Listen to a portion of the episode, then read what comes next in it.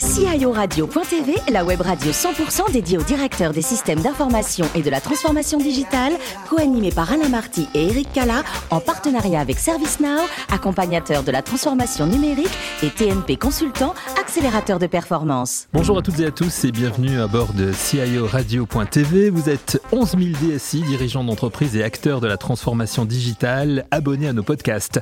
Nous vous remercions d'être toujours plus nombreux à nous écouter chaque semaine. Bien sûr, vous pouvez réagir sur nos réseaux sociaux et notre compte Twitter, CIO Radio-du-bas TV.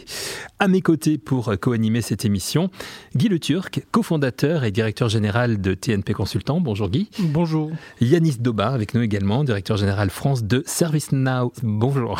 Bonjour. Et aujourd'hui, nous recevons par téléphone Stéphane Julien, directeur de la stratégie informatique de In Extenso. Bonjour Stéphane. Bonjour à tous, bonjour. Vous avez, Stéphane, une formation très impressionnante. Dès le début, sur votre CV, on voit que vous avez fait les mines et ensuite HEC, même si HEC, c'est un petit peu plus tard, hein, c'est ça? Oui, alors tout à fait. Euh, j'ai une formation très technique à l'origine. J'ai fait, euh, je suis un homme de l'informatique, donc pendant un certain nombre d'années, j'ai travaillé vraiment sur un aspect euh, opérationnel et très technique.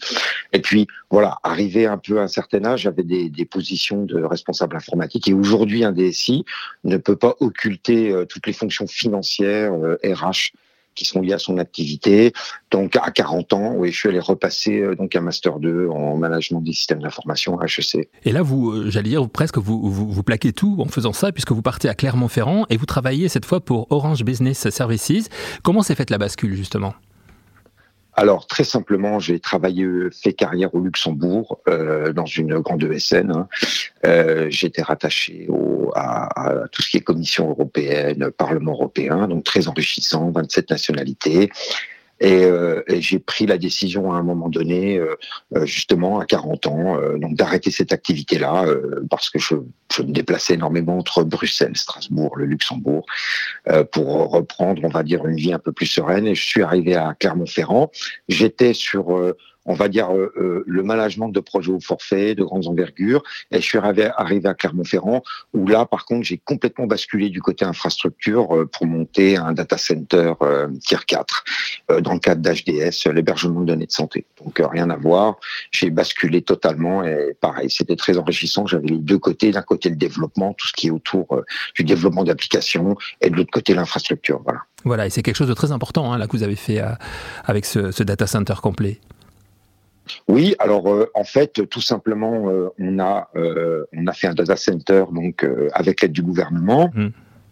Un data center sécurisé qui gérait en fait les différents flux du tiers payant en France avec les mutuelles. Donc c'est plusieurs millions de transactions par jour, 3,3 milliards d'euros de flux financiers liquidés au titre du tiers payant, donc euh, tout simplement, on était lié aux différents hôpitaux, mutuelles, pharmacies qui envoyaient des transactions et nous généraient des virements bancaires avec des rapprochements de tarifs avec les mutuelles, etc. Voilà. Et après ça, vous intégrez Inextenso, donc le leader de l'expert comptable des, TPE et PME, après avoir décliné une proposition de, de la chaîne de télévision Euronews. Vous nous racontez?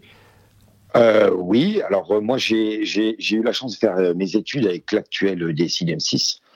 Et, euh, et, donc, euh, en fait, voilà, j'avais une proposition pour Euronews, car il lançait euh, à l'époque Africa News et il cherchait à, à avoir un DSI. Et euh, en fait, j'ai été persuadé de rejoindre Inextenso. Alors pourquoi? Tout simplement parce qu'Inextenso a la particularité d'avoir leur propre éditeur de logiciels, donc je pouvais profiter de l'expérience de, de, du management de la production logicielle. ils ont des problématiques aussi d'infrastructure, donc ça réunissait un petit peu tout ce que j'avais fait au long de ma carrière. Et puis euh, voilà, j'ai trouvé le projet intéressant et il a su, euh, on va dire, euh, me persuader de les rejoindre et je ne regrette absolument pas. Avant de donner la parole à Agui et à Yanis, un mot rapide sur une Extenso, donc un groupe qui existe depuis 30 ans hein, cette année. C'est le 30e anniversaire. C'est ça, on fête le 30e anniversaire cette année, donc c'est un groupe avec à peu près 5300 collaborateurs, 130 000 clients. Comme je vous l'ai dit, Nextenso produit ses propres outils de gestion, c'est-à-dire qu'il gère la compta et la paye principalement. Donc c'est une activité très riche. Mmh. Euh, avec, euh, on est délocalisé, on a un peu plus de, de, de, on a 250 agences en France à peu près. Tout est tout est fait en, en mode SaaS dans un data center. On alimente en fait et on fait la tenue comptable de 130 000 TPE avec, euh, on a à peu près 70% de TPE et 30% de PME. Et voilà. Et on, suit la vie des entreprises, de leur création, euh, bah, jusqu'à malheureusement parfois leur fin. Euh, et, voilà le type d'activité que l'on a et sur lesquelles on travaille. Merci Stéphane. Yanis? Quels sont les, euh, les, grands sujets, les grands chantiers que, que vous adressez aujourd'hui? Alors les grands chantiers que, que l'on adresse aujourd'hui, euh, tout simplement, euh, on imagine euh, facilement que l'expertise comptable c'est un métier assez statique, mais en termes informatiques, vous l'avez constaté vous-même, bah, vous avez le prélèvement à la source. Bah, on le voit avec le Covid, on, est quand même tributaire de la loi de finances tributaire de toutes les lois, etc., qui peuvent sortir. Donc, pour vous donner à titre d'information, on fait à peu près euh, 370 pièces en production par an donc euh, euh, c'est vraiment extrêmement mouvant. Il faut réagir très vite. On est piloté par la date. Euh, bah parce que vous avez fait le tir payant au 1er janvier où vous mettez la clé sous la porte. Donc, donc on est on est tributaire, donc c'est très enrichissant. Et puis après, euh, en plus de cela, bah, évidemment, vous avez tout l'aspect euh, modernisation des infrastructures, euh, nouvelles techniques de développement, et puis les approches de marché, des business models où vous devez trouver, bien évidemment, des relais de croissance, parce que c'est, comme je vous disais, c'est un métier très statique. Quand vous avez un expert comptable, vous le gardez 15 ans. Donc, il faut aller chercher des clients sur d'autres terrains. Donc, c'est extrêmement intéressant. Et comment finalement la, crise a impacté euh, la société, euh, le groupe Inextenso, et, comment votre organisation a supporté euh, les différents experts comptables et les différentes sous-organisations? Alors non seulement on a supporté nos experts comptables, hein, parce que évidemment dans nos cabinets on a, on a nos experts comptables, mais on a aussi cette capacité à supporter les clients. Alors premièrement, pour moi, cette crise elle a induit plusieurs choses, plusieurs aspects. Euh, le premier est un aspect technique, hein, parce qu'il a fallu mettre, bah, bien évidemment, comme tout le monde, 5300 personnes en télétravail du jour au lendemain. Mais bon, on a un métier nomade. Donc, euh, on n'a pas été très ennuyé euh, par rapport à ça, parce qu'on était déjà prêt pour ça. Ensuite, bah, évidemment, vous avez les aides de l'État, il y a l'aide aux entreprises. Ça a généré beaucoup de changements, même au niveau des politiques salariales euh, la manière de gérer, puis d'accompagner les gens dans la crise pour les aider à faire survivre leur société. Et donc nos experts comptables étaient là euh, pour les accompagner. Donc nous, on n'a absolument pas ressenti une baisse, j'ai envie de dire, d'activité. Bien au contraire, la branche conseil euh, et, euh, et, la branche d'accompagnement euh, des entreprises a été euh, florissante pendant cette crise parce que les gens avaient besoin qu'on les aide et ils se sont tournés vers leur expert comptable pour faire survivre leur société en fait. Guy? Alors quand on a 130 000 clients à servir, qu'est-ce qui fait la caractéristique d'un excellent collaborateur du numérique chez Inextenso? Alors, alors vous, posez un, véritable sujet. En fait, euh, il n'y a qu'une seule chose qui compte de mon expérience, je dirais. Euh, il n'y a qu'une seule chose qui compte, c'est la vision du service du client final. En fait, la perception que vos clients ont euh, de votre DSI, de votre informatique, n'est pas absolument pas lié au degré de technologie euh, de votre système d'information, mais simplement de la manière dont vous répondez à, son besoin.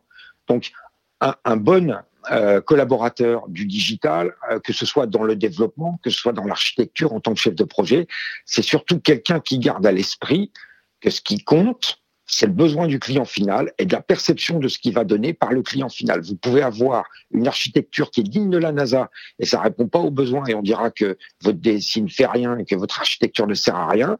A contrario, vous pouvez avoir une armée de personnes qui saisissent à la main, mais si ça répond parfaitement aux besoins du client et qu'il est très content et que ça lui rend service, on dira euh, votre DSI est super euh, et, votre informatique euh, tourne merveilleusement bien, alors qu'en fait derrière technologiquement vous êtes en retard. Ce qui n'est pas le cas chez Inextenso, on est plutôt en avance, on est la seule solution. Ça, c'est full web du marché au niveau de l'expertise comptable et de la paye. Et technologiquement, on est relativement en avance, en tout cas par rapport à toute la concurrence qu'on peut trouver sur le marché, sachant que ce n'est pas une, une société à, à vocation technologique. D'accord. Alors, vos grands choix technologiques sont plutôt euh, souverains ou euh, finalement euh, vous allez chercher les meilleures technologies on a, on, a, on, a on a deux vrais sujets en fait. On a l'hébergement qui sont sur des architectures hybrides, c'est-à-dire c'est souverain pour les données et à partir de là, on ne s'empêche pas d'aller mettre euh, bah, je sais pas, pour la bureautique ou un certain nombre de serveurs de frontaux, on est complètement agnostique en tant que fournisseur du cloud. On a chez Azure et AWS, par exemple. Euh, et après, la véritable difficulté, vous avez 225 agences, donc la dimension réseau, où on va gérer plus de 600 lignes réseau, est une vraie, est une vraie dimension chez Nextenso pour faire travailler les 500 collaborateurs. Et comme le réseau est extrêmement, extrêmement disparate en France, vous devez sortir des techniques et trouver, euh, j'ai envie de dire, des, des moyens techniques pour offrir une qualité de réseau à l'ensemble des agences. Donc on a des grands projets autour notamment du SD-WAN. On est entièrement équipé autour du SD-WAN pour pouvoir cumuler les différents types de réseaux et apporter de la qualité, même à l'agence Inextenso au fin fond de la Bretagne ou à Nice Côte d'Azur, à Lille, parce qu'on a vraiment une, une localisation complète en France. Yannis, une question. Vous parliez euh, proximité client, succès client, c'est euh, c'est une thématique ou des thématiques qui, euh, qui m'intéressent. Ça m'amène une question autour du management.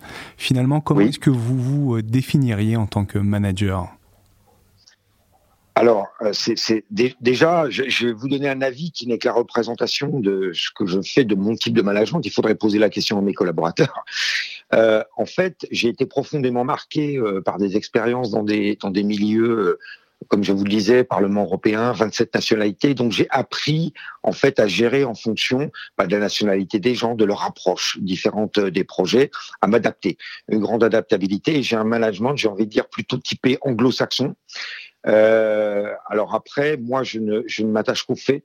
C'est-à-dire, il faut avoir le respect des hommes et des faits. Voilà. À partir, je pense que les gens attendent d'un manager qui soit juste et qui et, et qui s'attend fait. Donc euh, voilà, pour moi, il n'y a que ça qui compte. Mais j'ai un management très participatif. C'est-à-dire que je, je fais, on va dire, euh, une démocrature. C'est-à-dire tout le monde a son avis à donner, on y réfléchit ensemble, et à la fin, malheureusement, il y a un chef, il faut trancher. Et euh, c'est pour ça que euh, voilà, on est entre la démocratie et la dictature, mais à un moment donné, il faut bien que quelqu'un prenne une décision. Mais j'ai un management, on va dire, très participatif et très collaboratif. Voilà. Qui une autre question? On parle beaucoup de cybersécurité euh, par les temps qui courent. Euh, quel est euh, votre point de vue sur le, le sujet et, et, et C'est un, un, vrai, vrai sujet.